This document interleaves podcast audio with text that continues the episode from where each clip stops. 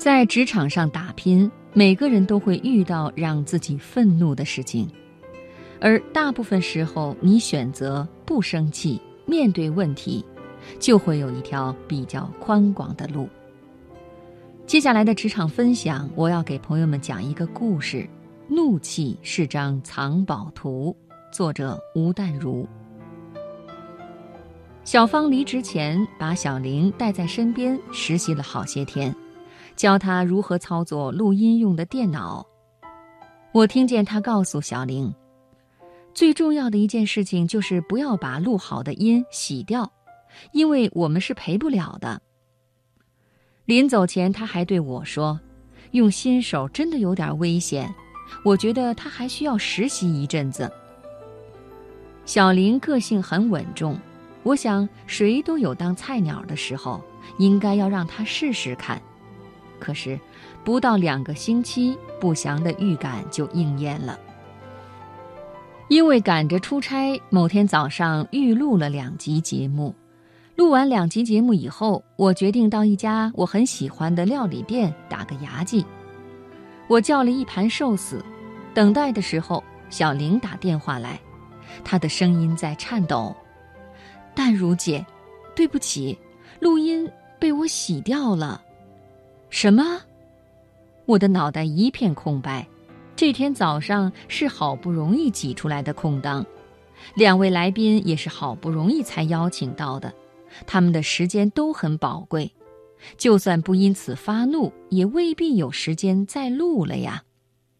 我问：没有补救的可能了吗？他说：我试过各种方法了。不好意思，早上那间录音室的操作方法我不太熟，所以他的声音已经是哭腔，我也好想哭。我其实是一个个性很急躁的人，早几年电脑还不太稳定的时候，曾有一两次我好不容易打好的稿子被吃掉了，我还曾气得打电脑。我按捺住心头一把火，问他。那你打算怎么办？就在这个时候，很奇妙的，一把水泼到了我的脸上。我抬头一看，料理师傅自己也吓了一跳。其实我很生气，但我自知是个公众人物，不好在公众场合发脾气。我定睛看看自己坐的吧台和他的料理台，天哪，至少相隔了两米。洗米桶的水珠竟然可以溅到我的脸上，这是来帮我灭火的吗？小玲这个时候在电话那头怯生生地说：“我们可不可以重录啊？我已经跟你的秘书敲了时间。”我自行拿毛巾擦干了脸上的水珠。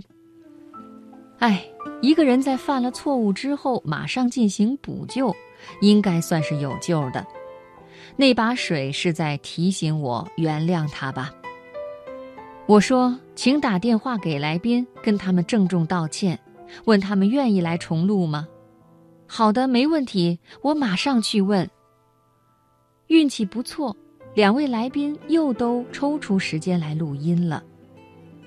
我并没有将这件事情往上报告，因为我觉得年轻人总有犯错的权利。小玲却自己向上级报告失误，请求处分，但上级看我没反应，也就没有深究。这件事情过了两年，我的广播节目收听率比两年前好了很多。小玲是一个非常尽责的企划，而且也已经变成了一只熟练的老鸟了，哪间录音室都难不倒她。而且我认为他比我碰到过的许多老鸟更优秀，很愿意花力气和我一起尝试新形态的访问，并且主动开发新的受访者。两年前的重录事件成了我们合作关系的坚实基础。我知道他有危机处理的能力，他也发现我不是一个心胸狭窄的人。后来，小玲变成我的得力助手。于公于私都帮了我很多忙，而我自己的修养在这个乌龙事件以后已经更上一层楼。只要能够冷静一点，去静观那些让你愤怒的事件背后的意义，常会发现，怒气是一张藏宝图，就是我们小时候用长条纸张画好路线。再从尾端往前卷成直卷的藏宝图。每个怒气是一个分歧点，前头有两条路，你可以选择生气或不生气，各自会到达不同的地方，造成不同的结果。